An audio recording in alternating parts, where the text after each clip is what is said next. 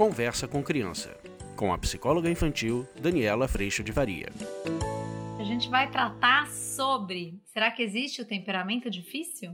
Dan. Vamos falar sobre isso?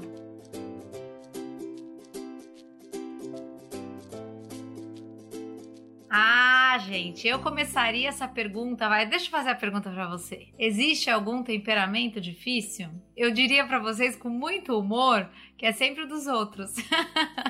Já parou para reparar? Temperamento difícil é dos outros. O meu, o meu é fantástico. Não, gente, não é assim não. Olha, quando eu comecei a estudar os temperamentos por essa ferramenta que é o SOAR, S-O-A-R, que eu vou colocar o link aqui embaixo para vocês, eu fiquei muito encantada com esta ferramenta, exatamente porque ela trata dos temperamentos na possibilidade da gente estar mais inflexível ou mais flexível. Mas ela coloca o quanto todo e qualquer temperamento, quando inflexível, é um temperamento difícil. A única questão é exatamente a gente entender que essa rigidez ou inflexibilidade que diz que eu quero que tudo aconteça da forma como eu sinto, da forma como eu percebo, da forma como eu enxergo as coisas, eu quero que todo mundo perceba dessa forma. Então, a inflexibilidade em qualquer temperamento, ela conta de uma arrogância de certa forma da nossa parte em querer que o outro perceba o mundo, sinta as coisas da mesma maneira que eu sinto. Então isso a gente vai ver acontecendo bastante nos nossos casamentos, nas nossas relações familiares, porque afinal de contas, enquanto a gente não começa a olhar as nossas desconsiderações que eu chamo das nossas violências, como é que o nosso temperamento, quando enrijecido, inflexível, joga granada no outro ou explode granada dentro, a gente vai começar sempre com a solução de mudar tudo à nossa volta volta para daí então a gente se sentir bem. E esse é um grande espaço, no fim das contas, que acaba se criando nas nossas relações mais íntimas de disputa de poder, de acusação, de crítica, de expectativa e exigência. E querendo ou não, é uma grande atitude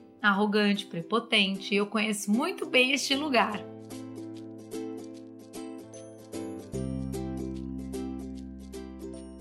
Esta fala que às vezes eu escuto, né? Não, mas é que meu filho tem um temperamento difícil. A gente precisa ter muita atenção com essa fala, porque o correto seria dizer: meu filho tem um temperamento tal, pode ser dominante, impaciente, extrovertido, paciente, analítico, impaciente, qualquer formação que se apresente, porém, é muito difícil quando ele fica inflexível. É muito difícil quando ele fica rígido, querendo que tudo aconteça da forma como ele percebe o mundo. E a gente vai ver este aprendizado acontecendo no desenvolvimento das crianças. Se a gente for pegar o próprio processo de desenvolvimento, grandes linhas da psicologia já trouxeram isso, a gente vai perceber que existe um começar a vida egocêntrico e o desafio é eu perceber que a vida não só acontece ou não só gira em torno de mim. Eu começar a entender que o outro existe, que o outro sente e que o nosso grande desafio é criar espaço de consideração, de respeito, de escuta entre nós. Mas a nossa tendência, e aí vê se não é isso, gente, a gente quer criar esse espaço mudando o outro e não mudando a gente. E esse é o nosso tiro no pé, porque quando eu quero que o outro mude, percebo o quanto eu tô inflexível para ceder, para rever processos, para entender a necessidade do outro e assim por diante. Então, nessa pergunta, existe o temperamento difícil? Eu vou dizer para você, sempre será o diferente do seu temperamento, ou, se você tem um temperamento que está inflexível e o outro tem um temperamento semelhante ao teu também inflexível, talvez você tenha o teu temperamento tão difícil quanto o do outro. Mas o que a gente está reconhecendo, na verdade, não é o tipo do temperamento, é a inflexibilidade ou a flexibilidade, a rigidez ou a capacidade de consideração do outro, com o outro. A nossa relação, ela acontece entre nós ou ela acaba acontecendo numa imposição do meu jeito sobre você ou do seu jeito sobre mim? É isso que a gente está lutando tanto para desconstruir e construir de outra forma.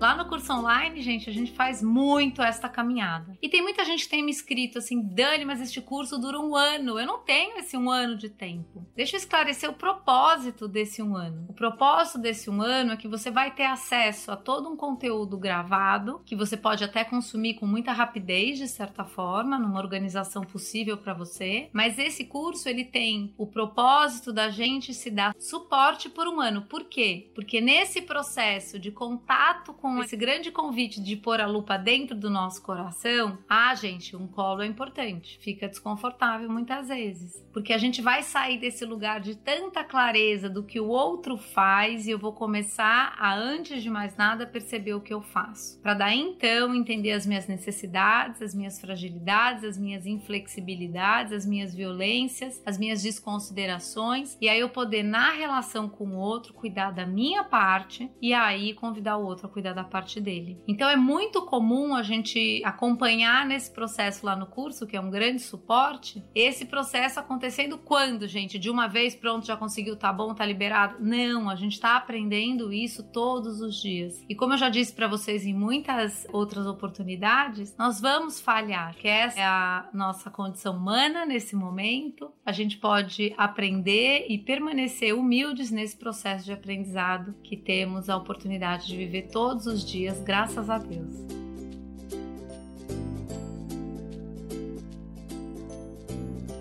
Deus é muito importante nessa caminhada porque ele nos sustenta num amor por nós, mesmo sem nosso merecimento. E aí eu estou trazendo, obviamente, a cosmovisão cristã nesse entendimento dessa relação com Deus, mas nessa relação sustentadora, vertical e pessoal com esse amor que nos ama sem merecimento, eu consigo entender que plenitude é essa que esse amor e essa graça podem trazer para o nosso coração, e eu consigo ter compaixão pela falha do outro, quanto mais eu entro em contato com a compaixão por mim no meu processo de falha. E aí a gente vai transformando esse processo que muitas vezes tem julgamento, muitas vezes tem rótulo em cima do temperamento do outro, a gente vai trazendo a humildade para esse processo de convivência porque nenhum de nós vive esse lugar de absoluta capacidade de sempre fazer certo, sempre ser respeito, sempre ser correção. Nós estamos aprendendo e quando isso vai sendo trazido para o processo de educação, a gente vai ter de uma forma muito amorosa a possibilidade de falar sobre condutas, comportamentos, posturas, intenções do outro que não são legais. Mas falar de situações difíceis difíceis sem agredir e sem disparar defesa, que também vai agredir de volta, mas falar com o outro de um lugar de amor se torna cada vez mais possível quanto mais eu conheço a falha no meu coração, a falha das minhas atitudes, as minhas intenções, que nem sempre são corretas, e eu entendo o quanto eu também estou sendo trabalhada no meu caráter, nas minhas posturas, nas minhas ações. E aí eu começo a convidar o outro para esse processo de um lugar, sim, de muito respeito, humildade e amor, nessa compaixão que a gente começa a ter nessa caminhada uns pelos outros. Eu tô te convidando mesmo para sair desse lugar de considerar o temperamento do outro, que normalmente é diferente do nosso, como o temperamento difícil ou ruim e começar a perceber o que que esse temperamento tem como necessidade, o que que esse temperamento tem como espaço de valor e ajudar esse outro, essa criança no caso, ou mesmo nossos maridos e esposas, a flexibilizar caso haja algum tipo de rigidez. Esse processo é muito bonito, é muito bonito. E a gente começa a se encontrar de uma forma assim muito especial, muito amorosa enquanto família.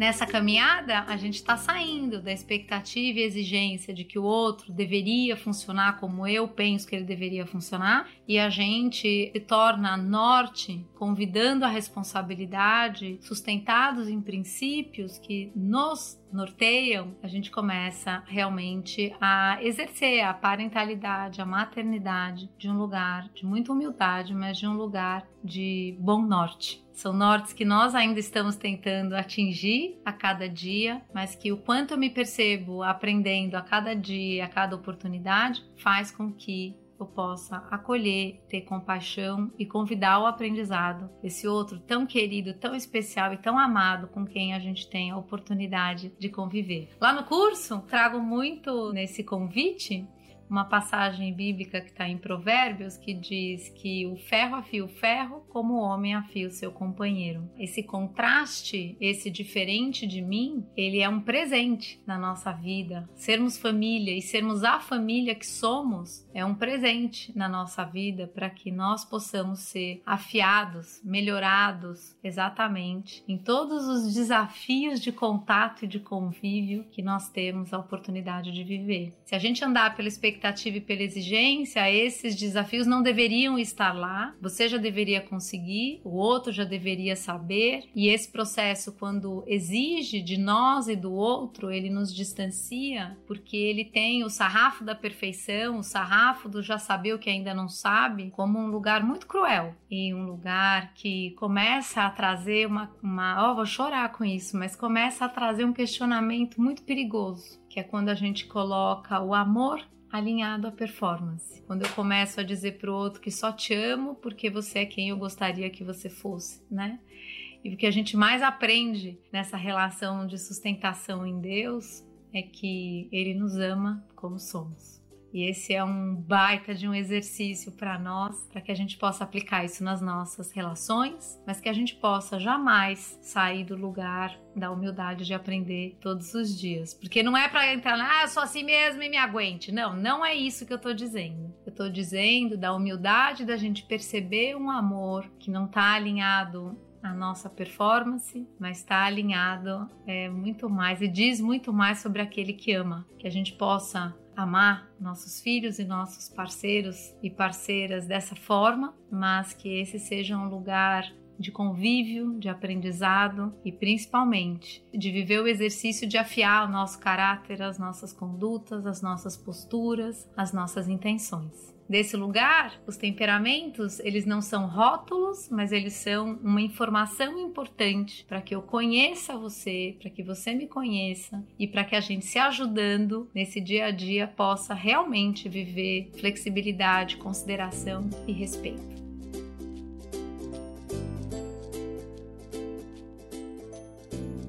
Eu não poderia deixar de agradecer a Deus no meu coração pelo presente que foi esse amor, na minha vida e o quanto realmente eu pude sair de um lugar de muito saber o outro e pude começar a mergulhar respaldado nesse amor tão grande, no mergulho de me conhecer. Não foi fácil, não é fácil, às vezes dói bastante, mas é bom, porque quanto mais a gente descobre a nossa necessidade de Deus e o quanto somos falhos, mais o amor dele cresce por nós porque mais você pode reconhecer esse amor acontecendo. Eu agradeço muito a tua presença aqui também. A gente se vê na próxima. Ficar com Deus. Um beijo. Tchau. Você acabou de ouvir Conversa com Criança, com a psicóloga infantil Daniela Freixo de Faria. Mande seu e-mail para conversa@danielafaria.com.br.